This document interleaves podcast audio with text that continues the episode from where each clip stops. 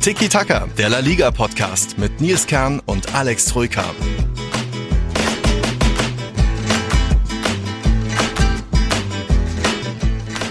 So, zack, zack, liebe Leute, wir müssen anfangen. Heute alles ein bisschen früher, ein bisschen flotter muss es gehen. Nicht nur dank vieler Themen, die wir vorbereitet haben, denn ich muss gleich einen Flieger Richtung Madrid erwischen. Also, ich bin der Nils, da ist der Alex, wir sind Tiki Taka, ist doch alles gesagt erstmal zum Anfang, oder Alex? Ja, heute ist Stress. Heute, heute musst du weg. Übrigens äh, fliegst du wieder über Mallorca. Ja. Ich hoffe, du hast mehr Glück als ich. Warum? Denn es ist ja keine Saison. Ich war ja damals mit lauter Besowskis im, im Flugzeug, die ja getrunken, gesoffen, Hey, gesungen, gegen meine Brüder und Schwestern. gesungen haben, Musik gespielt haben. Es war elendig schlimm. Elendig schlimm. Ähm, Ja. ich, aber da jetzt November ist, glaube ich, droht dir nicht das gleiche Schicksal wie mir. Ich bin ja da im, Ja. weiß ich gar nicht, April oder wann geflogen. Also das war schwer auszuhalten.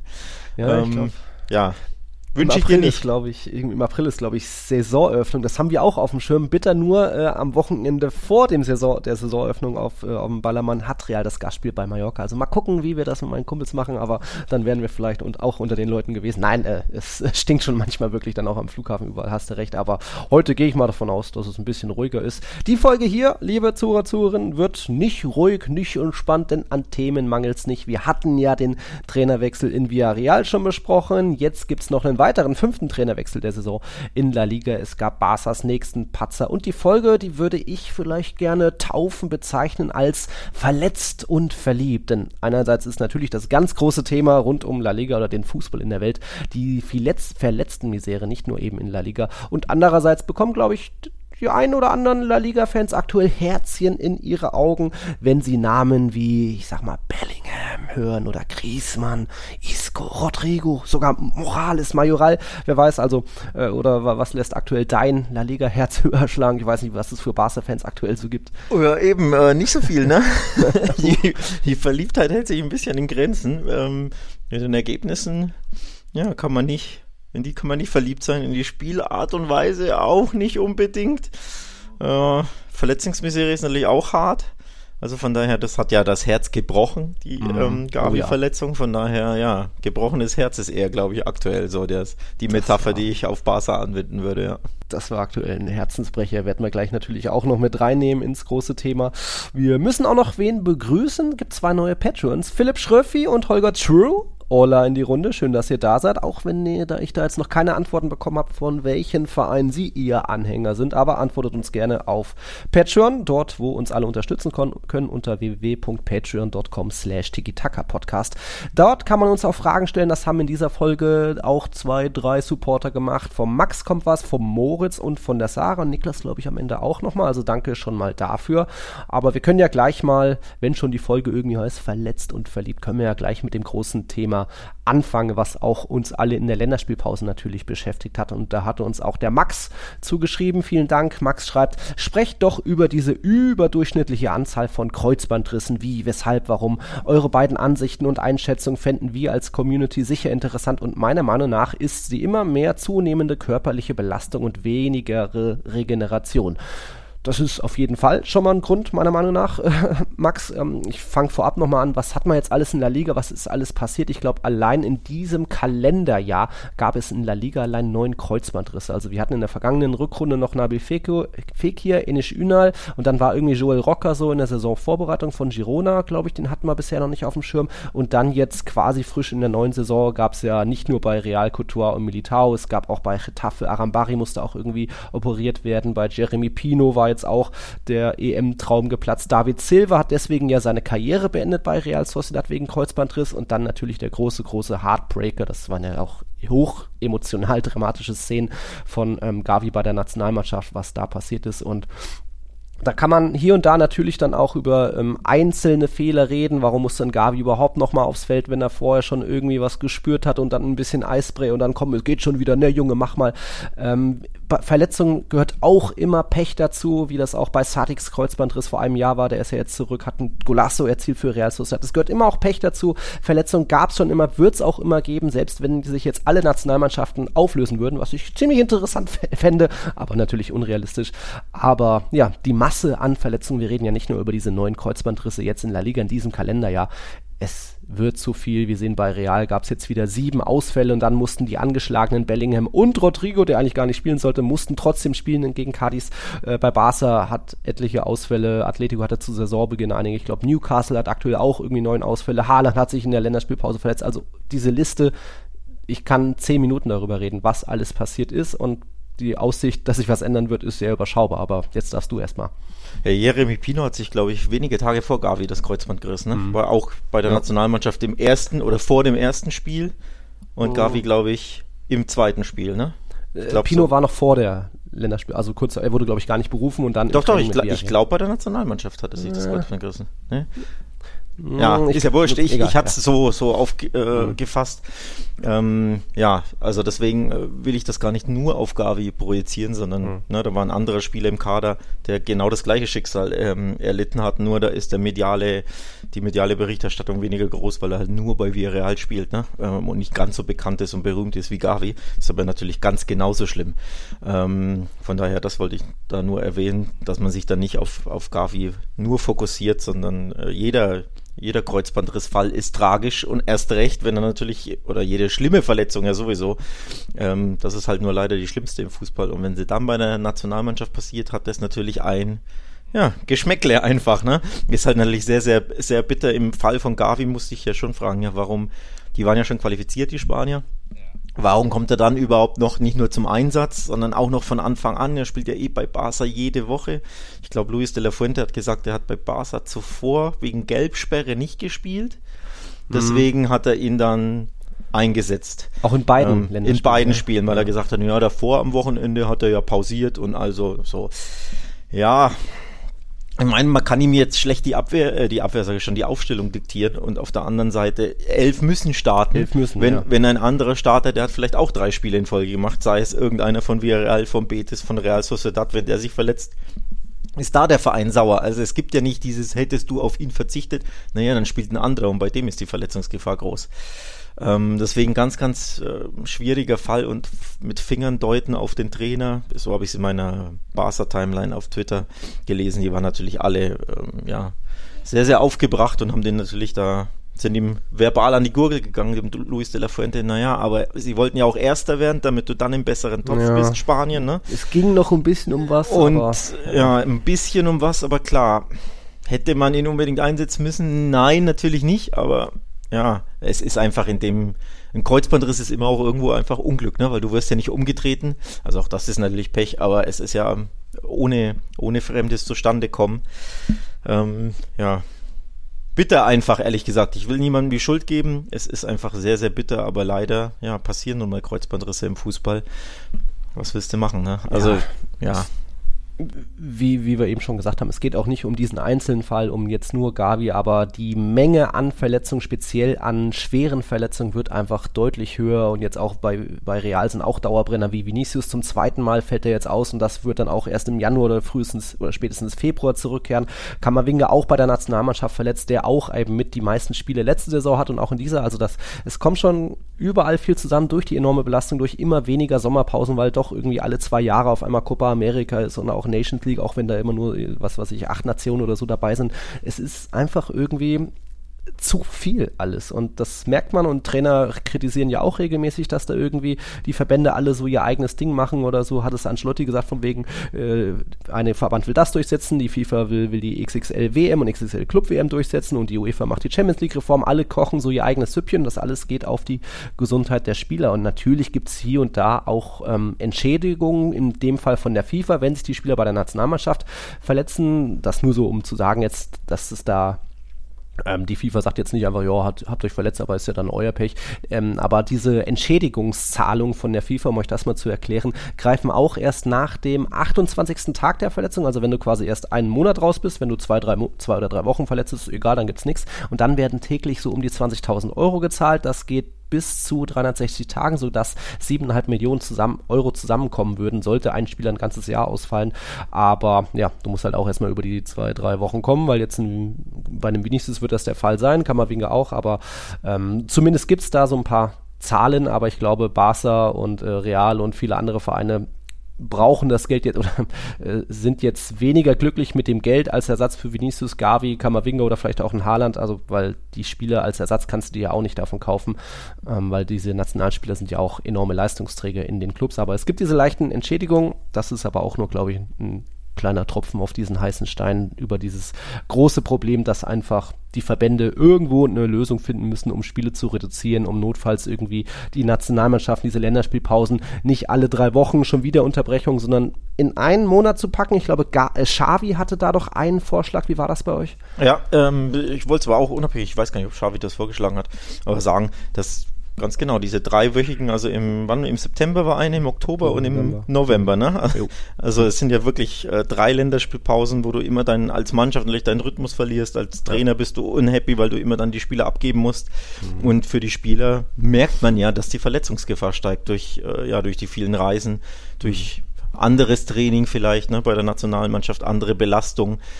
Ähm, von daher fände ich grundsätzlich einen Vorschlag, dass man sagt, pausiert weniger häufig, dafür mhm. aber halt macht eine längere Pause, wo mehr Nationalmannschaftsspiele drin sind, finde ich eine interessante Idee. Mhm. Man das umsetzen kann, schwer zu sagen, aber diese wirklich drei Wochen Clubfußball, dann wieder zwei Wochen Pause, zwei Nationalmannschaftsspiele, wieder drei Wochen Clubfußball, wieder zwei Wochen Pause, zwei Nationalmannschaftsspiele und das mhm. zum dritten Mal.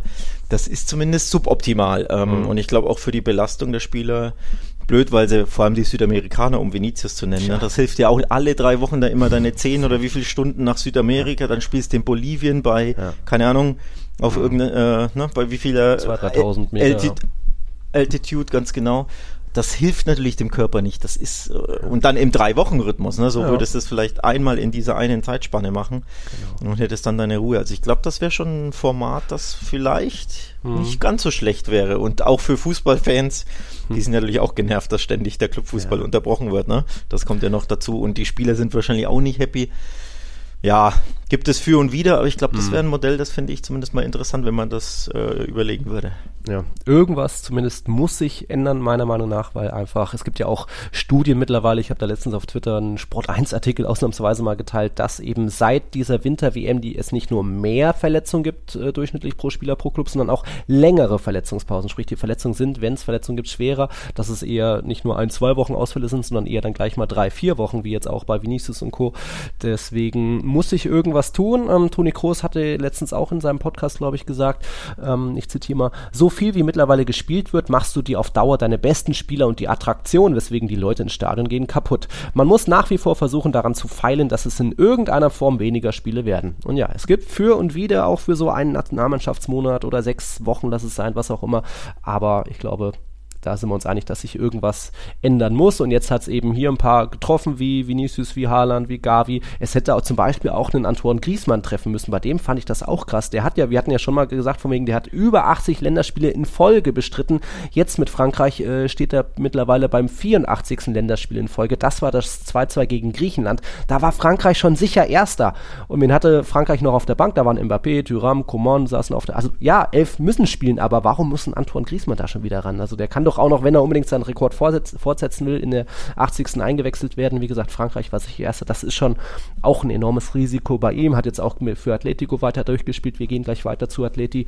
Ähm, es wird überall mit der Gesundheit der Spieler ähm, gezockt und Verletzungen gehören dazu, aber so, natürlich können auch Clubs und Trainer was besser machen. Ich werfe auch real da ein bisschen diese Naivität oder Fahrlässigkeit vor, dass man, man kann ja 25 Profis im Kader registrieren. Real Madrid hat nur 24 Profis. Warum haben sie nicht noch einen geholt? Wenn, wenn du eh schon weißt, der Kader ist so auf Kante genäht und es wird wieder etliche englische Wochen gehen, geben. Letzte Saison hatte Real mal neun englische Wochen am Stück, danach hatten sie mal zehn englische Wochen am Stück. Das ist brutal und ähm, du hast jetzt schon so viele Ausfälle. Militar, Courtois waren seit Saisonbeginn weg. Also eigentlich hast du nur äh, 22 Profis aktuell im Kader. Hm, warum füllst du es nicht auf? Warum rotiert ein Ancelotti nicht noch ein bisschen mehr, als er vielleicht könnte oder wechselt zumindest früher, damit die Minutenanzahl bei Vinicius Kamavinga runtergegangen wäre? Alles hypothetisch und spekulativ und trotzdem kann man nicht nur 100% die Schuld an die Vereine geben, was ich gerne, an die Verbände geben, was ich gerne tue, aber 10% geht auch der Schuld an die, an die Vereine oder an die, die Verantwortung zumindest. Der Fall Griesmann ist eh richtig krass, ne? dass der hm. jedes Spiel für Frankreich macht, egal wie es steht, egal ja, ob die qualifiziert sind. Er spielt ja. weiter und sie haben schon fünf Spiele gewonnen, sind schon qualifiziert oder sieben Spiele gewonnen. Nee, im achten spielt er auch und in der Regel ja auch von Anfang an. Das ist auch absolut fahrlässig, was die dir Deschamps da macht. Mhm. Ähm, da ist es nur wirklich ein kleines Wunder, dass sich Griezmann nicht verletzt. Also der hat scheinbar ja. richtig gute Gene, denn an mhm. eine richtig schwere Verletzung von ihm kann ich mich eh nicht erinnern. Und auch bei Cholo Simeone ist er der wichtigste Mann mittlerweile und auch der beste natürlich. Also der Fall Griesmann ist wirklich äh, bemerkenswert, aber ja, mhm. auch da völlig unnötig, dass der je, in jedem Quatschspiel immer spielen muss bei Frankreich. Ja. Naja, immerhin geht es bei ihm gut. Ja. Bei Gavi war es halt leider nicht ganz der Fall. Ja, okay. Hast du noch was zum Verletzungsthema? Sonst gehen wir weiter zu Atletico, denn da ist natürlich gleich wieder Griesmann das große Thema, wo wir gleich äh, den, den, den Hot Take rausnehmen, raushauen können. Wenn Griesmann fit bleibt, ist Atletico einer der absoluten Meisterschaftskandidaten. Das haben wir jetzt gegen Mallorca mal wieder gesehen. Atletico hat kein gutes Spiel gemacht. Atletico hat ein typisches Spiel gemacht, wie es ein Spiel ist vor einem wichtigeren Spiel, sprich jetzt Champions League gegen Feyenoord ist ein bisschen wichtiger und am Wochenende geht es ja zu Barca. Also da war jetzt Mallorca, okay, wir machen ein bisschen 90 Minuten, wir halten ein bisschen dagegen. Sie hatten ihre zwei, drei Chancen. Es war das alte minimalistische Atletico, es war der alte Morata, der mal wieder seine ein, zwei Top-Chancen vergibt. Einmal irgendwie kurz, äh, kurze Distanz vom Torwart und ähm, ich glaube, im ersten Halbzeit, in der ersten Durchgang hatten sie überhaupt keinen Schuss aufs Tor. Das gab es in der Opta-Datenerfassung noch nie bei Atletico. Chapeau dafür. Aber wer hat am Ende den Unterschied ausgemacht? Der kleine Franzose.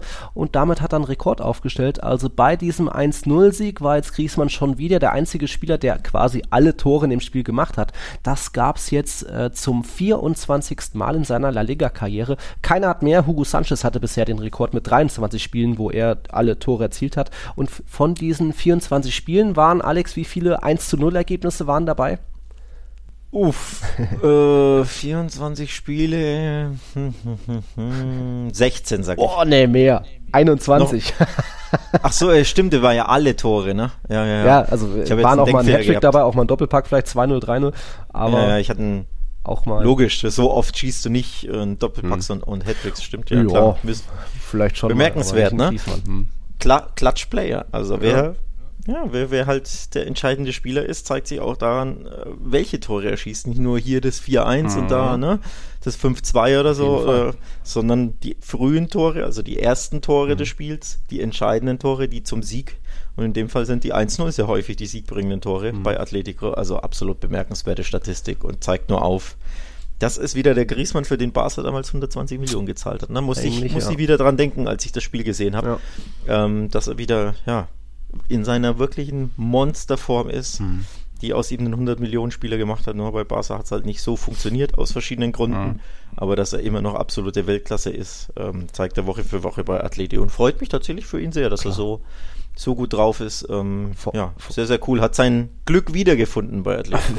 ja, das auf jeden Fall ist ganz offensichtlich. Vor allem auch, finde ich krass, wie er die Tore macht. Also er steht jetzt bei neun Saisontoren, darunter waren zwei Elfmeter, aber das jetzt, das 1-0 gegen Mallorca, war sein zweites Kopfballtörchen und das hat er ziemlich gut gemacht. Also wie er hochsteigt, wie er sich durchsetzt, wie er dann auch in den Winkel trifft. Das ist jetzt nicht nur aus zwei Metern äh, leeres Tor, Torwart war woanders. Also er kann halt wirklich alles. Wurde nicht ganz so unrecht schon letztes Jahr äh, unser Spieler der Saison, auch wenn jetzt, glaube ich, bei den Marker Awards Marc-André Terstegen auch nicht ganz so unrecht den Award bekommen hat, weil war er entscheidende Mann dann vielleicht bei, bei Barca. Aber ja, das war, also wir bleiben bei Atleti.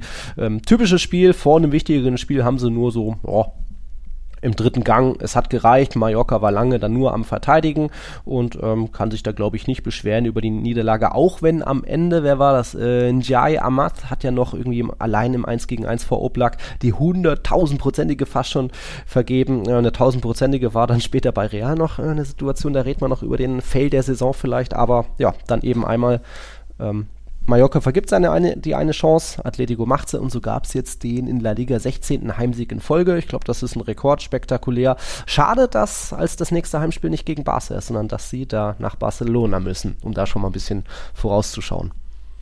Ja, nächste Woche großes Topspiel mhm. in Spanien in La Liga und äh, die Rojiblancos sind die wesentlich oder die Mannschaft, die wesentlich besser in Form sind. Durch. Also von daher bin ich da wirklich sehr, sehr gespannt. Die wollen jetzt nicht so weit mhm. vorausblicken, aber das ist ein echtes Topspiel in der aktuellen Form der einen Mannschaft und in der aktuellen Form der mhm. anderen Mannschaft.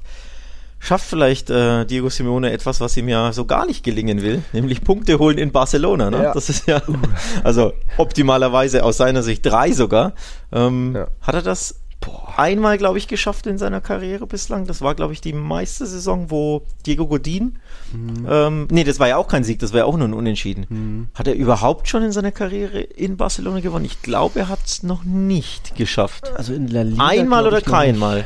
In La Liga, glaube ich, noch. Nee, in der, warte mal, Champions League, wie war das damals? Haben sie aber auch verloren beide Male. Einmal ja. was unentschieden, einmal verloren, als sie ja, sie haben ja zweimal sich duelliert, ne? Ja. Glaube ich.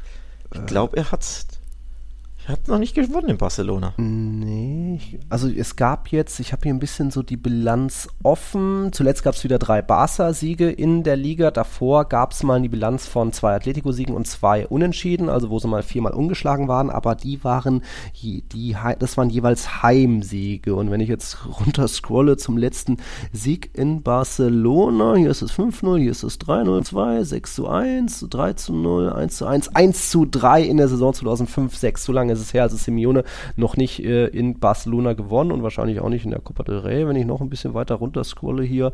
Äh, 2016, 17 gab es ja die Duelle. Nee, auch nicht. Also das ist schon irgendwo eine Sache, dass der Atletico vielleicht auch die letzten Jahre sich gedacht hat, ja, wenn wir müssen, wird man Barca vielleicht schon schlagen, aber wenn wir Barca schlagen, dann geben wir ja irgendwie Real Madrid die Punkte. Also so richtig mega gewährt haben sie sich vielleicht auch nicht immer. Weiß ich nicht. Ich, hier Bilanz gegen Barca von ja. Cholo Simeone, ich habe es aufgerufen. 34 Spiele, 5 Siege. Doch schon 5. Hm. 0,7 Punkteschnitt, ne? Das ist richtig, richtig ja. schwach. Aber die Siege gab es eben im, äh, in der, was war das, Supercopa? Ja, das ja. zählt ja nicht, ist ja kein Heimspiel. Lass mich gucken. Nee, in Barcelona hat er noch nicht gewonnen. ähm, Zeit die, die wenigen Siege gab es, wenn dann zu mhm. Hause, ja. Also absolut bemerkenswerte ja. Statistik. K.O.-Duelle sind ja eh nochmal eine andere Sache, aber von den letzten 26 Liga-Duellen hat Barca 17 gewonnen und nur zwei gewonnen. Hm. Ja, ja, also in Barcelona will es einfach nicht laufen. Aktuell sind sie einfach wesentlich besser in Form. Bei Barca, ja, gab es ja wieder einen Unentschieden, ja, ja. können ja auch direkt weiterleiten. Ne? Zu Barca gab es wieder einen Punktverlust, gab es wieder eine erste Halbzeit, die nicht Mut mhm. macht, spielerisch, die einfach zu wenig war, fand ich. Ähm, und deswegen hat Atletico im Topspiel wirklich so gute Chancen wie selten ja. zuvor. Barca nicht nur mal wieder einen Punkt abzutrotzen, auch das, auch das gelingt ihnen ja nicht ganz so häufig in Barcelona, sondern wirklich auch mal den, den einen Sieg, den ersten unter mhm. Cholo zu holen. Also die Chancen stehen aktuell gut, denn Barca ist verwundbar. Sie haben ja wirklich das muss man ja so ehrlich sagen, mit jeder durchschnittlichen La Liga-Mannschaft mhm. Probleme. Das war jetzt unentschieden in mhm. Mallorca, das ist, ja nicht, das ist ja sogar eine unterdurchschnittliche Mannschaft. Unentschieden in Granada, eine sehr, sehr mhm. unterdurchschnittliche Mannschaft. Die gewinnen ja eigentlich nie was und dann bist du 0-2 hinten. Und jetzt unentschieden in Rayo, eine, ja, gute durchschnittliche Mannschaft, mhm. aber mehr halt nicht. Die übrigens in den letzten acht Spielen einmal gewonnen hatten. Also so furchteinflößend war Echt? auch Rayo nicht. Ich dachte, die sind so gut. Auch Granada, ja. Krass. Nee, gar nicht. Ein okay. Sieg in acht Spielen, mhm. also jetzt einer in neun. Auch Malaga und Mallorca Malaga? vorher. Äh, Malaga sage ich schon. Granada. Ja. Nicht, nicht furchteinflößend, nicht gut in Form und in allen drei Spielen hast du nicht ja. nur Punkte verloren, sondern warst ja auch jeweils in mhm. Rückstand. Also ja nicht so, dass du irgendwie einen blöden Elfmeter zum Ausgleich kassiert hast. Nee, du, du hättest jo. beinahe sogar verloren. Das ist einfach über die Strecke jetzt und wir reden jetzt seit September mhm. zieht sich das ja schon ist das einfach zu durchschnittlich ja. von Barcelona. Zu bieder, zu wenig. Die zweite Halbzeit war besser. Xavi sagte auch, ja, es war ein, ein, Spiel von zwei Hälften, also zwei Gesichtern pro Hälfte, ne? Mhm. eine eher schwache und dann haben sie besser gespielt. Zweite Halbzeit hatten nicht nur den Ausgleich verdient, sondern vielleicht mhm. sogar ein bisschen mehr. Da kam auch weniger von Rayo, weil die geführt haben und dann natürlich auch ein bisschen, ja, defensiver gespielt haben, konnte ja immer eins zum anderen, aber die 90 mhm. Minuten betrachtet war mir das wieder mal zu wenig vom FC Barcelona. Und ja, das sind eben Durchschnittsmannschaften. Wenn jetzt Atletico ja. kommt, ist das einfach ein ganz anderer äh, Prüfstein und da bin ich gespannt, denn sie haben ja auch in der Champions League bei Schachtja überhaupt nicht überzeugt. Auch im Heimspiel gegen Schachtja waren es 50 gute mhm. Minuten oder 60, danach war es wieder wenig los. Also es gibt ja viele Probleme beim FC Barcelona und deswegen bin ich sehr gespannt oh. auf das Topspiel gegen Vor allem gegen dann Atleti. jetzt auch mal noch das Topspiel gegen Porto. Wir sind ja punktgleich in der Gruppe, also beide neun Punkte. Wenn du das verlierst, dann ist erstmal auch wahrscheinlich Platz 1 futschen. Dann kannst du mal wieder auf die Bayern treffen, Achtelfinale. Deswegen sind das jetzt zwei absolute Monsterspiele und es hat mich schon auch gewundert. Also viele haben bei unseren Tiki-Taka-Tipps trotzdem auf Barca-Sieg getippt. Ich auch. Da großen Respekt an den neuen ersten Marco und auch an McMart. Die haben beide 1-1 äh, getippt, sind jetzt Erster und Zweiter. Also ich finde es geil, wenn die Leute da auch mal auf Risiko gehen und sich sagen, nö, Rayo hat auch davor ja schon die vier Spiele in Folge nicht verloren gegen Barca. Jetzt sind es fünf ungeschlagene Spiele gegen Barca. Also man hätte schon das tippen können. Chapeau an euch beide und auch viele andere, die es auch getippt haben. Aber trotzdem denkt man sich doch so, ich meine, Alex, du hattest dich ja auch auf die Länderspielpause gefreut, von wegen, ach, jetzt mal eine kleine, kleine Pause, Restart, wieder ja, ja. Danach Reaktion Ganz zeigen, genau. Zeichen setzen. Und es kam einfach eigentlich kein Zeichen. Und das ist schon erschreckend, dass du dann wieder so leidest lange gegen Rayo. Am Ende kriegst du ein Eigentor und kannst dich freuen, wie, wie schon das Eigentor von Ramos. Also du profitierst auch hier und da mal dann doch noch von den Fehlern der anderen. Äh, der Sieg bei Real Sociedad war auch extrem schmeichelhaft. Es gibt aktuell wirklich nur ganz wenig Gründe, optimistisch zu sein. Natürlich kommt dann auch noch jetzt die Verletzung von Gavi dazu, aber dafür hast du einen De Jong zurück. Und ähm, ich bin da schon sehr überrascht, wie, wie, wie Barca aktuell leidet und dass sie so gar nicht wieder den Faden finden finden, dass da auch die Joao, ja. Joaos so verpuffen aktuell wieder. Ja, das stimmt, das stimmt. Es gibt echt viele Fragezeichen. Ich glaube, ein wirklich Mini-Hoffnungsschimmer ist die mhm. Rückkehr von De Jong, der Barca sehr, sehr gut tut. Ähm, er aber selber gesagt hat, er braucht natürlich noch Zeit und er hat gemerkt, dass er noch rostig ist und äh, braucht Spielpraxis und war nicht optimal seine Leistung. Aber ich glaube, dem FC Barcelona tut das sehr, sehr gut, ihn da zurück zu haben. Er hat enorm gefehlt. Jetzt fehlt natürlich Gavi, ne, umso bitterer. Aber das ist ein kleiner Hoffnungsschimmer. Ähm, im Ballbesitz und gegen den Ball ähm, ist De Jong eine super Verstärkung, so nenne ich es jetzt mal. Aber ja, Blick auf die, auf die Leistung war das mal wieder von eigentlich mhm. von allen, wenn man ehrlich ist. Zumindest sagen wir mal 60 Minuten oder so war das viel zu wenig. Hinten raus klar, ne? sie hatten zwei, drei Kopfballchancen. Inigo Martinez und so könnten dafür vorher schon einen Ausgleich machen. Und hinten raus hatten sie auch Pech. Xavi hat wieder über den Schiedsrichter gesprochen, hat gesagt, ähm, diese, diese Situation, wo die Schiedsrichter Dinge interpretieren müssen, also diese mhm. Grauzone, wo es nicht eine klare, klares Foul ist oder eine klare Sache, sondern diese Interpretationssituation, ne, so enge Foulspiele oder Handspiele, ist es eins, ist es keins, die werden immer zu ihren Ungunsten ausgelegt. Jetzt wurde Rafinha am, am Bein mhm. getroffen, ganz spät, blieb die Pfeife stumm habe ich völlig verstanden, weil ich habe da auch kein Foul gesehen in Realgeschwindigkeit. Ist ja gar nichts, aber in der Wiederholung siehst du halt, wie Rafinha zuerst am Ball ist, von unten wird ihm gegen den Fuß äh, leicht geschlagen, mhm. er geht zu Boden. Mit wahr werden diese Szenen oft mhm. gepfiffen ging wieder nicht zugunsten von Barca aus. Also sie haben da auch äh, ihrer Meinung nach, Xavis Meinung nach, in solchen Grauzonensituationen, in solchen kniffligen 50-50-Calls oft auch Pech. Er hat Granada genannt, da gab es eine Szene, an die erinnere ich mich ehrlich gesagt aber nicht mehr. Er hat äh, Araujo bei Getafe genannt, daran erinnere ich mich gut. Das hätte eigentlich ein Elfmeter in der was, 117. Minute sein müssen, ja. ganz am Anfang. Also irgendwie gab es da schon zwei, drei Situationen offenbar, wo sie in diesen kniffligen 50-50-Calls Pech hatten. Auch das läuft wohl nicht zu ihren Gunsten, aber ja, am Ende sollte man sich nicht ja. darauf hängen, äh, aufhängen, sondern wieder drauf gucken. Über 90 Minuten war die Leistung nicht gut genug, um den Tabellenneunten in La Liga genau. zu schlagen oder immerhin mhm. zu dominieren. Ne? Also einfach wirklich viel Ballbesitz haben, Torchancen haben und wenn es dann unentschieden ausgeht, weil du viel verballerst, ja. dann meckert ja keiner wirklich, weil du ja die bessere Mannschaft warst. Aber sie sind ja nicht mhm. mal die bessere Mannschaft über die 90 ja. Minuten. Ne? Mallorca, Granada, Real Sociedad, das ist ja, ja. wirklich besorgniserregend. Und ja, ich habe jetzt auch irgendwie nicht den Hoffnungsschimmer, wie das jetzt plötzlich besser sein soll, außer dass sie Heimspiele haben, weil zu Hause sind sie einfach wesentlich besser. Aber in der Fremde ist das absolut besorgniserregend mhm. aktuell. Ja, na stimmt. Porto kommt ja äh, nach Barcelona und Atletico auch.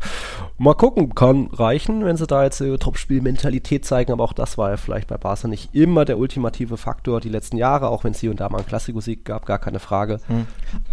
Ein, ein Wort noch zu, äh, zum Topspiel Atleti-Barca weil der Vergleich finde ich sehr interessant. Den Gedanken hatte ich nämlich, als ich Atletico geschaut habe, dass die mit viel mehr Gift und Galle und Einsatz und Emotion spielen und Barca pimmelt so rum. Ich sage es jetzt extra mal ein bisschen salopp. Also da fehlt auch wirklich die, die, die letzte Galligkeit, da sich in Zweikämpfe mhm. zu schmeißen. Man, man hat nicht immer das Gefühl, dass es wirklich um mhm. was geht in den Spielen. Also für sie selber, sondern ja, ist halt wieder ein Ligaspiel. Jetzt ist mal Samstagnachmittag, die Sonne scheint, spielen wir halt ein bisschen, wird schon irgendwie klappen. Also auch immer gefühlt mit Handbremse und so die letzte Emotionalität, die mhm. fehlt mir komplett. Und wenn ich dann andere Spiele schaue, zum Beispiel von Atletico, das war fast schon südamerikanischer Fußball, wie die sich gegen Mallorca reingeschmissen haben.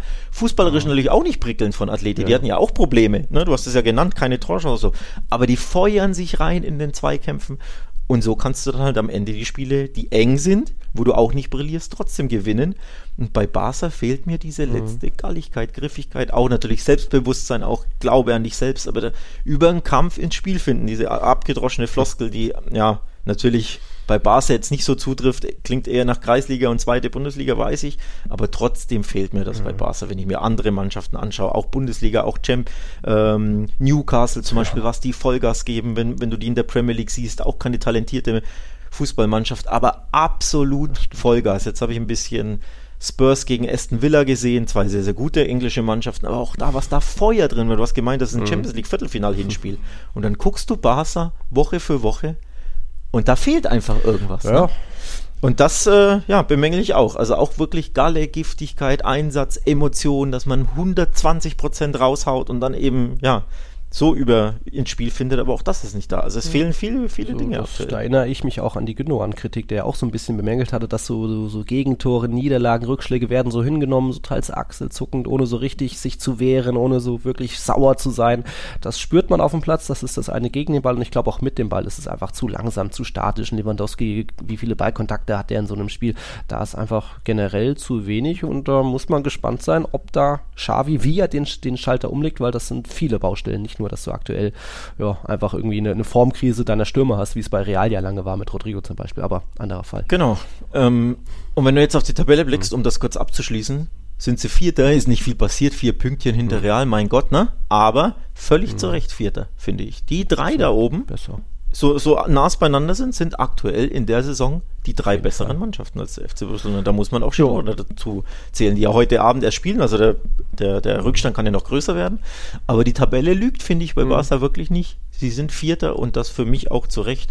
Atletico, Real und Girona gefallen mir in der Saison bislang wirklich Ja. viel, viel besser. Wurde auch mal Zeit, dass jetzt Atletico Platz 3 übernimmt. Sie haben ja dieses eine Nachholspiel gegen Sevilla im Dezember immer noch vor sich, aber da jetzt dank, äh, sind zwar punktgleich mit Barca aktuell, aber haben das bessere Torverhältnis, bis dann nach Rückspiel der direkte Vergleich gilt. Tiki Taka, der La Liga Podcast mit Nils Kern und Alex Troika. Euch gefällt, was ihr hört? Dann unterstützt den Podcast unter www.patreon.com slash tiki podcast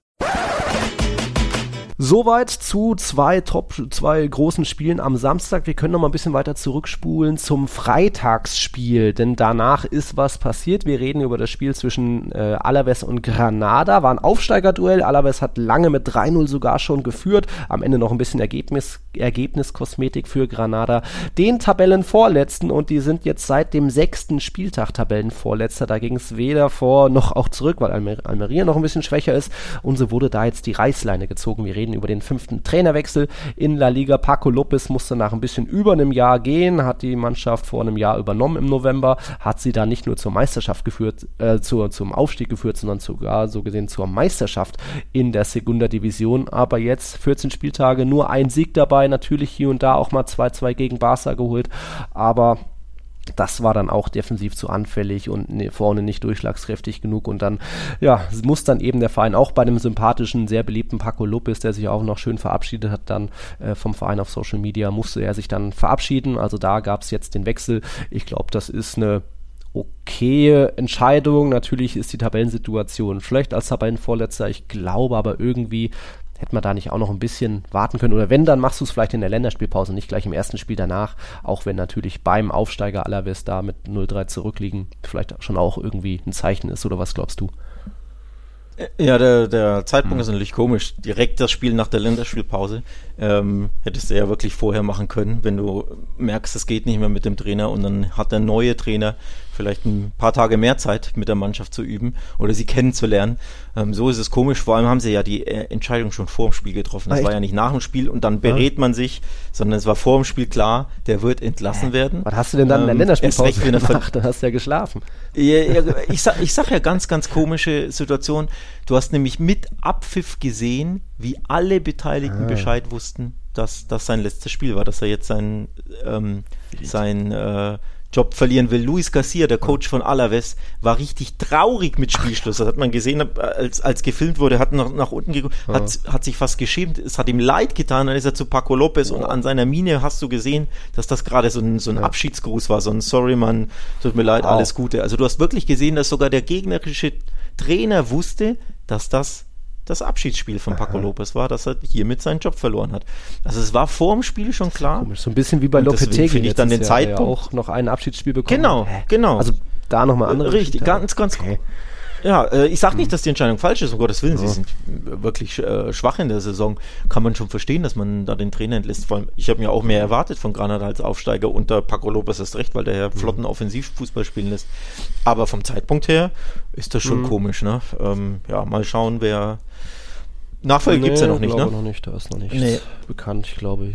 Nee, bin ich gespannt, wer es da wird, aber ja, verständliche äh, Entscheidung, mhm. aber komisch in der Umsetzung, nennen wir es mal so. Aber gut, äh, die Kritik an die einen, Granada ist ja die zweitschwächste Defensive der Liga, nur Almeria hat noch mehr Gegentore kassiert. Dafür kann man aber auch die anderen Aufsteiger loben, eben Alaves und äh, Las Palmas sind unangenehm. Alaves ist besonders heimstark, Las Palmas ist immer irgendwie für ein Unentschieden gut, hat jetzt fast auch gegen Betis was geholt. Also die zumindest halten sich gut. Es können ja nicht, es müssen ja trotzdem irgendwie drei Teams da unten drin sein und absteigen. Äh, und ja, die haben dann eher die Probleme defensiv. Ähm, das war, wäre so die Trainerentlassung bei Granada. Es gab ja auch Trainerwechsel in Villarreal, dass der Kike Setien weg ist, hat man schon thematisiert und jetzt äh, Marcelino ist zurück. Er hat ja schon bis äh, 2013 mal Villarreal trainiert, hatte sie damals in die erste Liga geführt. Ich glaube zum ersten Mal überhaupt. Damals dann auch direkt sogar in Europapokal geführt. Also ist da schon irgendwo eine Legende. Das war jetzt eine emotionale Rückkehr. Da ist, glaube ich, ist die Euphorie geweckt und das sind schöne Sachen und Marcelino ist meiner Meinung nach auch ein Top-Trainer, nicht nur weil er mit Valencia damals die Copa del Rey gewonnen hat. Und ja, jetzt hat er schon zwei Spiele hinter sich, denn Villarreal hat ein vorverlegtes Copa del Rey-Spiel, das wurde erfolgreich bestritten und jetzt am Wochenende gab es auch einen 3-1-Sieg gegen Osasuna. Sie haben jetzt unter Marcelino fünf Tore erzielt und jetzt sind wir wieder beim Thema verliebt. Herzchen in den Augen bei den Villarreal-Fans. Ich glaube, da ist José Luis Morales aktuell der Mann der Stunde, denn der hat alle fünf Tore erzielt. Das ist schon mal eine starke Sache. Ja, Wahnsinn. Hatte ich so gar nicht auf dem Schirm, dass der, dass oh. der so knipst. Direkt von Anfang an und Hattrick gemacht, jetzt am äh, Wochenende gegen Osasuna. Also toller Start mhm. für Marcelino, ja. Ähm, die haben ja auch äh, das so betitelt, er kehrt ja. zurück nach Hause, ne? Ähm, Gab es ja, glaube ich, T-Shirts und Bilder ja. und was der Geier was auf Social Media auch. Also da ist äh, wirklich äh, versucht der Verein diese Euphorie zu schüren, die sie dringend äh, nötig haben, nach auch einer sehr, sehr ja, ernüchternden, enttäuschenden Saison. Äh, Villarreal ist ja nur Zwölfter und war ja davor also noch schwächer unterwegs, weil sie jetzt drei Punkte geholt haben. Also die brauchen ein oh. bisschen Euphorie. Und ich finde das auch ein, ja, einen sehr, sehr spannenden äh, Trainerwechsel oder sehr, sehr spannende Personalie, weil er ja da schon war, weil er den Verein kennt, weil er wirklich ein sehr, sehr guter spanischer Trainer ist. Vielleicht jetzt nicht für die Top 4 unbedingt mhm. oder Top 5, aber definitiv für einen Verein wie Villarreal ein Top-Trainer ja. ist. Und deswegen äh, würde ich jetzt schon draufsetzen, dass ich sage, Villarreal wird da unten jetzt unter ihm rauskommen. Guter mhm. Start hingelegt. Ich bin gespannt. Also das ist äh, eine Personale, die ich voll unterschreiben kann. Ich, ich finde, der passt ja. da gut zu, zu Villarreal und wird den gut tun, vor allem weil er auch diese emotionale Komponente offenbar mitbringt und mhm. den Verein schon kennt, da schon war, erfolgreich war. Also sehr, sehr ja, spannend. Hat ja. man auch schon oft gesagt, von wegen Villarreal, da gab es diesen Ausverkauf, wo drei, vier Topstars im Sommer gegangen sind, aber trotzdem haben sich ja auch ein paar andere geholt und Sörlo funktioniert und Moreno macht seine Tore. Also du hast immer noch viele gute Einzelspieler, nur Kike Setien und Pacheta haben es nicht geschafft, die so richtig als Einheit, als funktionierendes, funktionierende Mannschaft zusammenzufügen und das traue ich zumindest einem Marcelino zu, auch wenn es da jetzt natürlich erstmal den Dämpfer gab mit dem äh, Pino Kreuzbandriss, das was ja auch, wo er ja auch ein, ein wichtiger Spieler war, aber naja, dann spielt halt ein José Luis Morales und macht seine fünf Tore, das wird er jetzt auch nicht durchziehen und in jedem Spiel noch einen Hattrick erzielen. Ähm, und vielleicht war jetzt das Spiel gegen Osasuna auch nicht glorreich, also die waren auch ganz gut drin, Osasuna, denen fehlt aktuell auch so ein bisschen das Spielglück, ähm, gab ja auch davor irgendwie diese 2 zu 4 Niederlage gegen Girona, wo Girona nur vier Schüsse aufs Tor hatte, ich glaube gegen Barca hast du auch erst spät verloren durch einen Elfmeter, ähm, Osasuna läuft gerade aktuell auch nicht gut, die sind jetzt 14. also underperformen aktuell etwas. In der letzten, letzten Saison haben sie vielleicht überperformt, aber ja, Irgendwer muss gewinnen. Ja, und das war in dem Fall Villarreal, von dem her ganz okay. Was haben wir noch aus La Liga? Ich hatte noch gesagt, Herzchen gibt es vielleicht auch in die Augen beim Namen Majoral, denn der ist auch top drauf. Retafe hat am Wochenende mal wieder gewonnen. In dem Fall gegen Almeria. Die sind in Führung gegangen und dann kriegen sie das Gegentor und dann kommt wieder das Nervenflattern, wie das so ist als Tabellenletzter. Retafe hat 2-1 gewonnen, weil Majoral aus nur so einer halben Chance, irgendwo ist der Ball hingetropst nach einer Kopfballverlängerung, hat ein bisschen Raum, dann kommt so ein Drehschuss, packt er aus. Also Der ist top drauf, hat jetzt auch von den 17 Toren, die Retafe in dieser Saison erzielt hat, hat er acht Stück erzielt. Das ist schon mal eine, nicht nur eine ordentliche Quote, das ist der höchste prozentuale Anteil von irgendeinem anderen La Liga-Spieler bei einem anderen Verein. Also da ist er aktuell die Lebensversicherung und Enes Ünal kommt ja jetzt bald zurück. Von dem er irgendwie Retafe ist immer noch auch eklig und Zeitspiel und ein bisschen auf Ergebnisse achten, aber die machen schon auch ihre Tore und fahren die Ergebnisse ein, sind Achter in der Tabelle. Also ich glaube, unser Kollege, der immer hier die 10-0-Ergebnisse tippt, mal gucken, ob er das noch durchzieht in der Saison. Aber ja, es war vielleicht auch Almeria dann auch ein dankbarer Gegner, weil die sind einfach haben zu viel PS auf dem Platz, meiner Meinung nach, kriegen das nicht zusammen, funktionieren nicht und äh, so haben sie da wieder mal wieder verloren. Dankbarer Gegner ist richtig, der dankbarste mit Abstand Sie haben unter Gaisca Garitano, der ja im Oktober, Anfang Oktober äh, geholt oder Mitte Oktober geholt wurde, alle Ligaspiele Nicht ein verloren. Pünktchen. Fünf Liga, nein, fünf Ligaspiele, oh. fünf Niederlagen und die Gegner waren jetzt nee. nicht die allergrößten. Sie haben gegen Las Palmas zu Hause verloren, bei Alaves verloren und jetzt in Retafe verloren. Also eigentlich drei Gegner, mhm. die ja auf Augenhöhe sind, die du eigentlich äh, schlagen solltest, wenn du irgendwie in der Liga bleiben willst oder zumindest, ähm, ja, mhm. wo du mal Pünktchen holen solltest. Alle drei verloren, dazu gegen Real Sociedad und Girona, klar, das sind jetzt bessere Mannschaften. Sehr, sehr dünn ist das. Also nur Niederlagen unter Garetano, das geht nicht lange mhm. gut, sage ich dir. Also ich warte da wirklich auch schon, fast schon täglich auf die Entlassungsmeldung. Denn äh, man weiß ja bei so, äh, bei so Keller, Scheichclubs und Kellerclubs, da wird auch der Neue oftmals mhm. schnell entlassen ähm, wenn es gar, gar, nicht geht. Also da, mhm. ähm, die, ja, unter Moreno gab es immerhin, äh, lass mich gucken, zwei Unentschieden, zwei Pünktchen, Vicente mhm. Moreno. Jetzt nur Niederlagen, also da wird es definitiv, glaube ich, bald den nächsten, ähm, den nächsten Trainerwechsel geben. Denn die nächsten Gegner von Almeria Betis zu Hause. Da nehme ich jetzt mal nicht viel vorweg, dass ich sage, ich glaube, da wird mhm. eher Betis gewinnen. Dann spielt man Mai mhm. Atletico. Da wird es auch eher nichts geben. Also dann schon zwei Niederlagen, vielleicht mehr, dann ist es vielleicht schon weg. Dann kommt Mallorca, okay, das ist irgendwie Augenhöhe. Und dann reist du nach mhm. Barcelona. Also wird nicht leichter für Almeria, deswegen bin ich mal gespannt, wann Garitano da vielleicht ja. entlassen wird. Ich will nicht, dass ich es ihm wünsche oder so, aber das ist ja bodenlos. Ne? Das, Almeria ist wirklich aktuell zu schwach für die Liga und das hätte man ja so auch nicht gedacht, denn sie haben eigentlich wirklich einen wesentlich besseren Kader, als sie ja, dastehen. Also das ist zumindest offensiv halt. Kader für äh, der Scheich hat halt lieber offensiv halt ganz genau. Statt die Verteidigung. Ja, aber die müssten ja. genug Power haben, um da zwischen 17 und 13 irgendwo zu landen und mhm. nicht abgeschlagen als einziges siegloses Team der Liga auf Rang 20. Also da wird sich, glaube ich, bald ja, was, was tun. Vielleicht nicht unbedingt auf der Siegliste, denn mein Take ist schon länger, dass Almeria, glaube ich, wie Levante, wie Elche die letzten Saisons erst in der Rückrunde den ersten Sieg einfahren wird, dass da auch so viel Mentales dabei ist, dass du einfach diesen Restart brauchst äh, zur Halbzeit in der Saison und dann sagen kannst, komm, Hinrunde vergessen wir jetzt, jetzt ist die Rückrunde und dann gibt es vielleicht da mal den Sieg. Aber mal gucken, sie können da eigentlich nur noch überraschen, aber auch, naja, eigentlich auch weiter enttäuschen mit 37 Gegentoren aus 14 Partien. Das ist nichts gut, das ist nichts erste Liga. Was hat man noch? Benitez ist weiter im Amt 0-0 bei seinem Ex-Club Valencia geholt. Ja, das da war wenig. Ich glaube, es gab nur einen einzigen Schuss aufs Tor in dieser Partie. Da wollten irgendwie beide Vereine nicht so. Das ist das schwächste Celta, ich glaube, seit den 40er Jahren. Damals hatten sie nur vier Punkte aus den ersten 14 Spielen. Jetzt sind es immerhin acht Pünktchen. Also Glückwunsch dazu. Und trotzdem äh, hält der sich weiter irgendwie im Amt.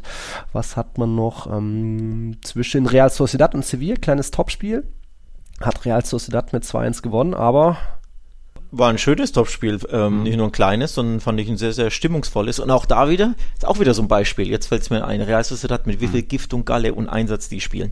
Hat man ja gegen Barca damals gesehen, ne? Von, von Sekunde eins sind die angezündet, hätten nach zwei mhm. Minuten schon führen müssen. Auch gestern gegen Sevilla, in der Champions League ja auch neulich ja. losgelegt. Ich weiß nicht, gegen Benfica zu Hause, glaube ich, nach 20 Minuten 3-0 geführt. Jetzt gegen Sevilla wieder. Die geben Vollgas, fußballerisch mhm. top.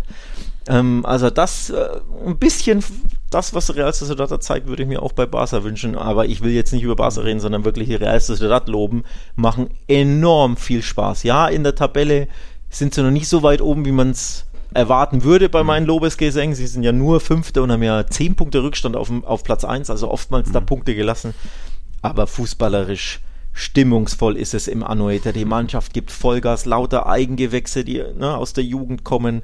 Also es ist wirklich die Mannschaft, die mit am meisten Spaß mhm. macht, finde ich, seit zwei Jahren jetzt.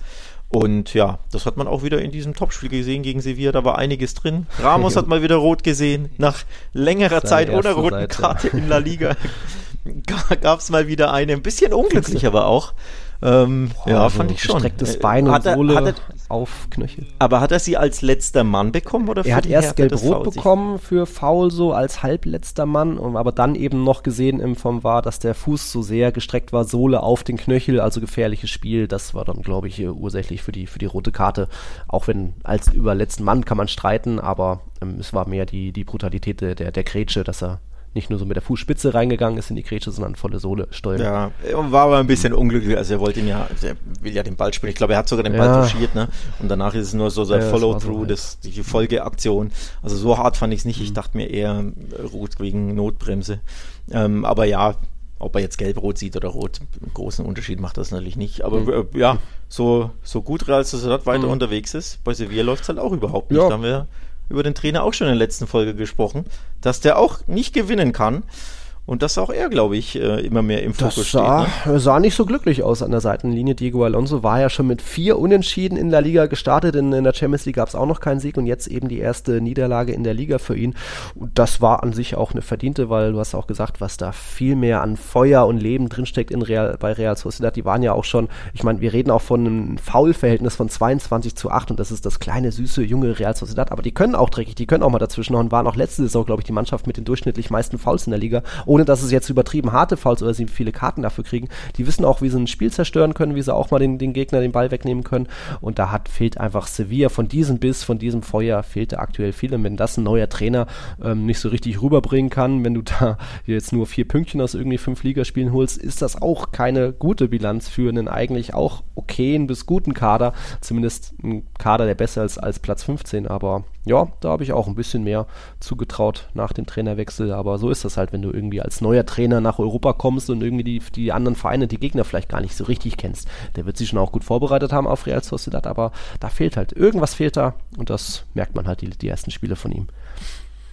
Und da sieht man, dass der Trainerwechsel mhm. überstürzt war. Äh, José Luis Mendeli war da zu entlassen, auch überraschend zu entlassen, war ja keine Negativlauf. Er hat ja nicht Spiele am laufenden. Band verloren, sondern es war einfach ein bisschen unstetig. Mal gewonnen, da gab es wieder ein Unentschieden, dann hat er gewonnen, dann hat er mal wieder verloren, dann hat er sehr viel Pech in Eindhoven gehabt. Also es war ähm, mehr oder weniger schon das, was Sevilla leisten kann. Ein bisschen mehr Kon äh, Konstanz hätte man sich gewünscht, aber nicht so, dass man sagt, da ist der mhm. Trainer schuld, da muss ein Trainerwechsel her oder ein neuer Mann macht es auf jeden Fall garantiert besser. Das hatte ich überhaupt nicht das Gefühl, von daher hat der mich, der Trainerwechsel, sehr überrascht. Ja, und jetzt noch sieglos Alonso in, mhm. in der Liga nur unentschieden bislang, jetzt erste Niederlage. Also da muss man sagen, der hat, das war ein kleiner Griff ins Klo, der Trainerwechsel hat überhaupt nicht gefruchtet. Und er war auch, wie gesagt, ja. unnötig. Von daher bin ich gespannt, wie lange man da noch äh, Geduld hat.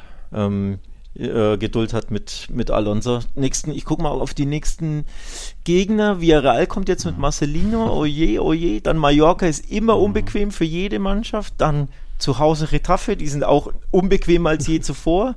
Also das sind jetzt auch keine drei äh, wirklich leichteren Spiele und in der Champions League Eindhoven mhm. schwierig und Balance auch schwierig. Da also Europa ich sag's jetzt ganz ehrlich, wenn sie von wenn sie von diesen fünf keines gewinnen sollten, ich wäre kein Stück überrascht.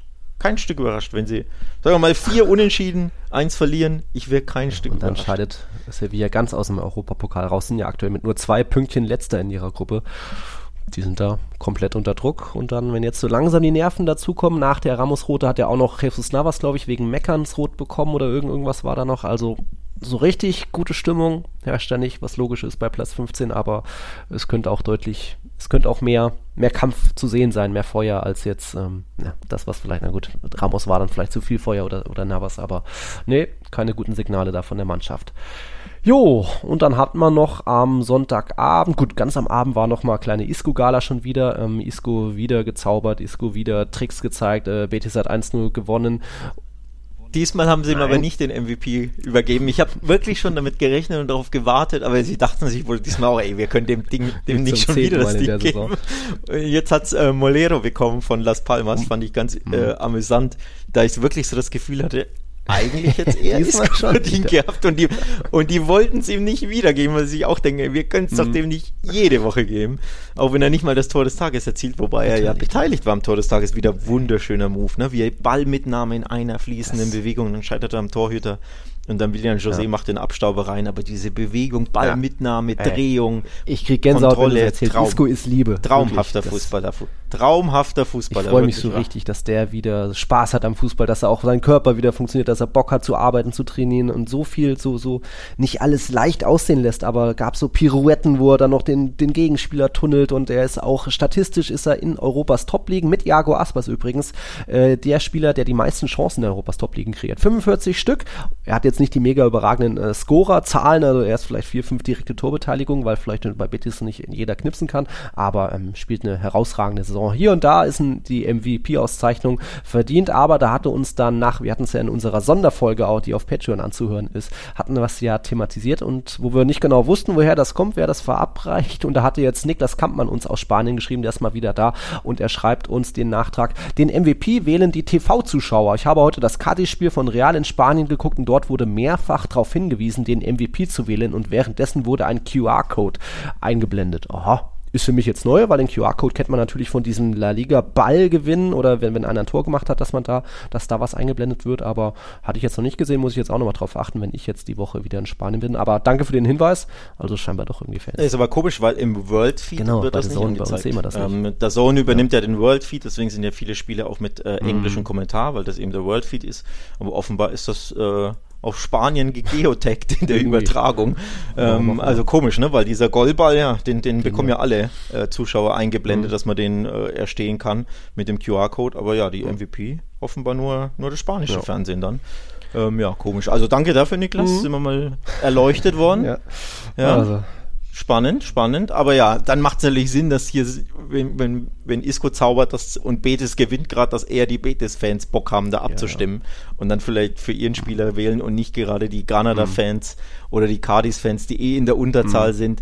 Also so macht das dann vielleicht schon auch Sinn und Isco ist ja auch ein ja. wesentlich größerer Name als ne, irgendein anderer Spieler bei Mallorca ja. und Co. Von daher, ja, macht das schon irgendwo Sinn, dass man, oder dann, dann ergibt es mehr Sinn, dass er so häufig gewählt wird, ohne seine Leistung zu schmälern. Aber er ist ein toller Fußballer und ich glaube auch die neutralen Fans, nicht nur die Betis-Fans haben sehr viel Spaß daran, ihm zuzuschauen. Also Liebe für Isco und jetzt sind wir dann auch bei Real Madrid. Dort gibt es auch ein paar schöne Gefühle, unter anderem natürlich Rodrigo sorgt für Top-Gefühle. Das jetzt schon, er hat ja lange, der, der Knoten sollte nicht platzen, hat viele gute Chancen auch vergeben und jetzt auf einmal in den letzten drei Spielen wettbewerbsübergreifend. Fünf Tore und vier Vorlagen, also neun Score aus diesen drei Spielen. Den Schnitt könnt ihr euch selbst ausrechnen. Das ist top und allein schon jetzt gegen Cadiz so eine besondere Geschichte. Er hat ja erst 20 Minuten vor Anschluss erfahren, dass er doch spielen soll. Ist ja auch mit Knieproblemen von der Nationalmannschaft zurückgekehrt, wieder so eine Sache. Äh, Ancelotti wollte ihn mal ausnahmsweise pausieren. Ich habe ihn schon gelobt, dass Brahim Diaz starten sollte. Ja, der hat dann aber irgendwie, es lief aus scheinbar allen Löchern bei ihm raus. Es ging ihm nicht gut. Rodrigo musste ran mit Kaltstart und hat trotzdem, trotz Knieproblemen, trotz auch Zahnschmerzen, hat er nach dem Spiel gesagt, hat er hier dann so eine Gala rausgehauen gegen ein unangenehmes, enges, engmaschiges Cardistats. Viele Top-Dribblings, irgendwie zwei Golasses, dann noch die Vorlage äh, auf Bellingham. Also da schon mal viele gute Gefühle. Und wenn wir jetzt schon bei Gefühlen Gefühlen sind. Da muss ich noch was abspielen lassen. Achtung. Bellingham, hey Jude Halamat. Ja, ihr kennt das Lied bestimmt. Das ist Flo Richter. Da haben wir jetzt letztens das Lied schon mal in unserer Folge geteilt. Ist mittlerweile auch ein Ausschnitt auf unserem äh, Instagram-Kanal, denn er hat jetzt auch ein Video dazu gemacht. Er dribbelt hier ein bisschen, hält den Ball hoch. ähm, das könnt ihr euch gerne nochmal anschauen. Das Lied ist ja ziemlich schick über Jude Bellingham, denn auch Jude sorgt weiter für Frühlingsgefühle in La Liga, für schöne Gefühle. Hat einfach ein Topspiel wieder gemacht. Von seinem Einsatz auch her. Also er war auch irgendwie, er hatte seine ein, zwei Torbeteiligung, natürlich Tor gemacht natürlich, aber wie der sich zwischen den Linien bewegt hat, auch mit Schulterproblemen, auch mit Schmerzen irgendwie fit gespritzt, wie was auch immer, aber da defensiv so griffig überall auf dem Platz gewesen und dann am Ende noch das 3-0 gemacht, also da auch weiter starke Szenen von ihm, steht jetzt bei elf Toren und zwei Vorlagen in La Liga, das, die, das sind die besten Scorerwerte in La Liga, hat aus seinen ersten 15 Spielen mit Real Madrid wettbewerbsübergreifend 14 Tore erzielt, zum Vergleich Cristiano Ronaldo und Alfredo Di Stefano schafften es nur auf lächerliche 13 Türchen in diesen ersten 15, also Jude Bellingham, Wahnsinn. Und auch äh, Flo Richter hat uns da geschrieben, JB5 ist back, war echt eine super Mannschaftsleistung heute von allen. Halle Madrid. Jo, kann ich zustimmen. Was sagst du? Ja, muss ich zähneknirschend auch zustimmen. Ähm, ich habe mich nämlich wieder dabei ertappt, äh, etwas neidisch auf einen anderen Verein zu blicken und in dem Fall äh, ja natürlich auf die Golassos von Rodrigo. Ey, das erste Tor ist ja absolute Fein. Weltklasse. Und wenn, wenn man dann bedenkt, dass er nicht mhm. fit war, dass er äh, die Länderspielreise äh, in Südamerika noch in den Knochen hatte. Normalerweise pausieren die dann auf die, ja. die Brasilianer, Uruguayer, Argentinier. Ne? Ähm, und dann, dass er so loslegt und mit so einer, ja, mit so einem Selbstbewusstsein, mit so einer Leichtigkeit auch die Tore erzielt. Das zweite war ja nicht, sein zweites war ja nicht mhm. wesentlich schlechter. Da hat es, okay, gerade ist ihm ein bisschen mhm. zu leicht gemacht, aber trotzdem, ne, mit so einer Leichtigkeit, so schöne Tore zu erzielen, auch das dritte von Bellingham, da habe ich mich dabei ertappt, mal wieder neidisch mhm. drauf zu gucken mir, oh. und mir zu denken, ja, und diese Neid äh, Leichtigkeit, die geht dem FC Barcelona ja. eben ab, ne? dieses Selbstvertrauen, diese wunderschönen Tore herauszuspielen, wo dir alles gelingt, wo du einfach äh, weißt, boah, pure mhm. Weltklasse. Das sieht man so bei Barca nicht. Deswegen ja, mal wieder leider geil in dem Fall. Ähm, das Tor von von das erste natürlich von Rodrigo und ja, auch das dritte von Bellingham auch leider geil, sehr, sehr toll gemacht. Ähm, von daher. so viel drin an, an Technik, nur, an Power, an Geschwindigkeit, wie dann auch hinten, weil Valverde, Balleroberung, genau. schon geht's nach vorne. Also aktuell läuft bei Real Madrid ja, gut. Und vor allem eben auch diese, diese Giftigkeit mhm. im Umschalten, ne? diese Gier, dieser Wille, da steht schon 2-0, du könntest ja. sagen, wir lassen den Ball, wir sind laufen. Nee, die wollen umschalten, die wollen dem Gegner das dritte ja. reinhauen, die haben Bock, Tore zu schießen. Ähm, das hat man, glaube ich, beim Bellingham-Tor sehr, sehr schön gesehen. Und genau all das fehlt halt bei Barca aktuell und noch einiges mehr. Von daher, ja, Neid und leider geil. Kann nur lobende Worte für Real übrig haben. Ja. Und deswegen, ja, freue ich mich nicht so auf die, auf die Woche der Wahrheit, auf die Topspielwoche von Barca. Ich habe ja. ein bisschen Angst. Bei allen anderen läuft's gut. Nur ja. bei meinem Verein nicht. Mann, ey. Jetzt auch mal, bin jetzt auch mal bereit, dann äh, mal wieder nach in Madrid zu sein. Das wird jetzt mein erstes Mal in dieser Saison sein. Wird höchste Zeit, nachdem ich schon Girona Barcelona war. Aber da gegen Napoli, gegen Granada, die beiden Heimspiele, die nehme ich mit, freue mich drauf. Vielleicht sieht man auch von euch jemanden vor Ort, also vielleicht auch sogar beim, beim Youth League Spiel oder ich glaube, die Castilla spielt am Wochenende auch noch. Also schreibt mir gerne, wenn ihr auch da seid. Wir müssen noch über eine Szene aus dem Cadiz-Spiel reden. Hast du den Fail der Saison mitbekommen? Oder kannst du mir erklären, was da los war? Das ist ja, also klar, hauptsächlich die Schuld von Joselu, aber irgendwie ein bisschen auch Ros, äh, Rodrigo war jetzt auch mit seinem mit seiner Aktion nicht so hundertprozentig klar, weil er so hinterherläuft und vielleicht auch deswegen Rodrigo kurz denkt, oh, ich will ihm den Ball gönnen, das Tor gönnen und dann macht also lächerlich wie der Ball da an der Torlinie, kein Torwart mehr da vorbeikullert und Rodrigo steht da, nee, nee, nee, oder doch, oder dann, ach fuck. Was das? Ja, ganz genau so. Ich glaube, gut zusammengefasst. Ich glaube, äh, Roselu zum einen dachte, ja. er ist im Abseits und hat da gehadert und zum anderen wollte äh, Rodrigo wahrscheinlich das Tor mhm. auch nicht wegnehmen, wie es zum Beispiel ein Cristiano gerne ja. mal macht bei seinen Mitspielern. machen rein, fertig. Ähm, ja. ja. aber wenn der andere da wieder einen mhm. schönen Move macht und er läuft ja auch so hin, dann, ich glaube, das mhm. eine kam zum anderen. Das A, oh, ich bin im Abseits und B, ich will aus dem Abseits vielleicht ihm das ja. Tor auch nicht klauen. Und dann geht er nicht zum Ball, ah. obwohl er nur den Tap ja. machen muss und denkt sich selber, oh, um Gottes Willen. Er hat es ja auch direkt realisiert es ist noch nicht ganz klar, vielleicht hätte es ja abseits mhm. sein können, weil wir hatten ja keine, hätte man eine Linie ziehen müssen, aber ich glaube ja, eher, nee. es war keins.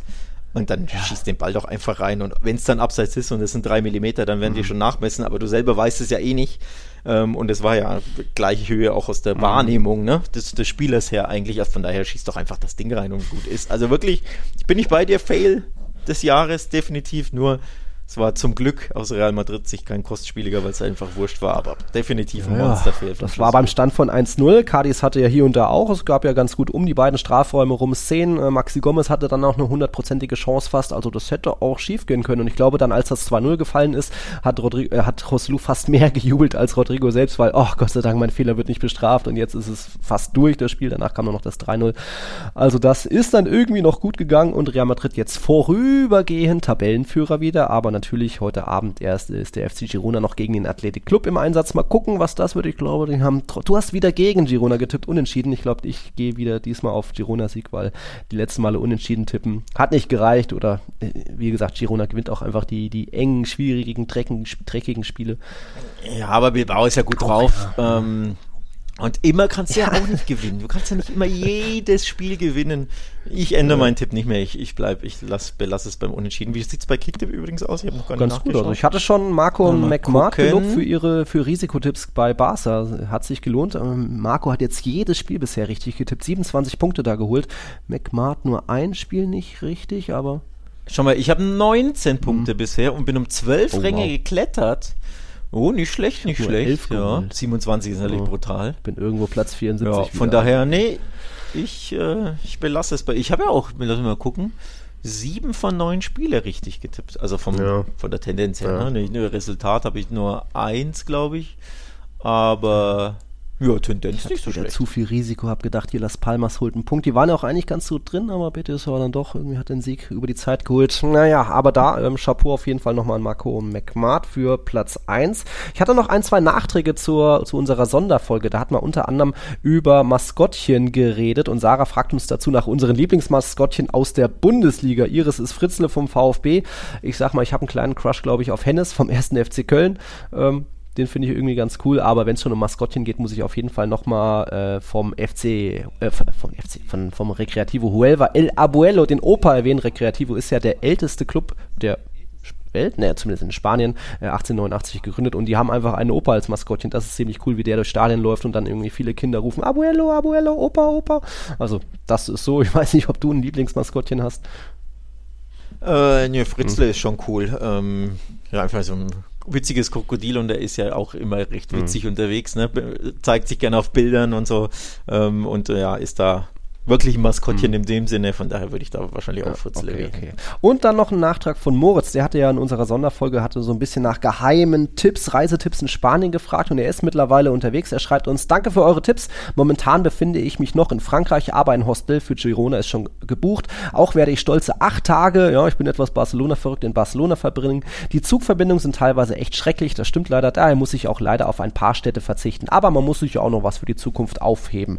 Nach Barcelona wird es, denke ich, direkt nach Valencia gehen, aber so einen genauen Plan habe ich noch nicht, weil werde euch definitiv schreiben, sobald ich meine Reise durch Spanien beendet habe. Liebe Grüße aus Toulouse. Jo, liebe Grüße hier noch aus Madrid. Ich muss jetzt gleich los. Haben wir noch irgendwas zum Abschied? Bitte? äh, Moment, Moment, wenn er in Toulouse ist, hätte es doch Sinn gemacht nach San Sebastian oben rüber, über Oh. die Pyrenäen, nicht runter nach Girona, oder? Toulouse ist. Ja, ich glaube schon. Also ob es da eine direkte Zugverbindung gibt, weiß ich nicht, aber von der, von der Luftlinie und- hätte es Sinn gemacht und vor allem von der Stadt her hätte es wesentlich mehr Sinn gemacht, denn da lehne ich mich jetzt nicht zu weit aus dem Fenster. San Sebastian, die wesentlich schönere Stadt als Girona. Aber gut, du hast viel Girona-Werbung gemacht. Ich da noch. Er wird ja dann berichten, mein Tipp ist San letztens, Sebastian. letztens war wieder Okay. einer in Girona, hatte uns ein paar Fotos geschickt. Also ja, kommen kommen schon unsere, unsere, unsere Tipps an. Und ich glaube, jetzt war ein Kollege. Ja, weil, weil du so ein Influencer bist, deswegen. Travel-Influencer Nils, ja. Apropos Travel, da- das war unsere 203. Folge. Verletzt und verliebt heißt die und verdammt, ich muss los, meinen Flieger erwischen. Ciao. Si, si, si, nos vamos a Madrid. Ihr habt's gehört, Nils ist weg. Über Malle nach Madrid. In dem Sinne, viel Spaß mit der neuen Folge. Bis nächste Woche. Ciao, ciao. Tiki Taka, der La Liga Podcast mit Nils Kern und Alex Troika. Euch gefällt, was ihr hört? Dann unterstützt den Podcast unter www.patreon.com slash tiki Podcast.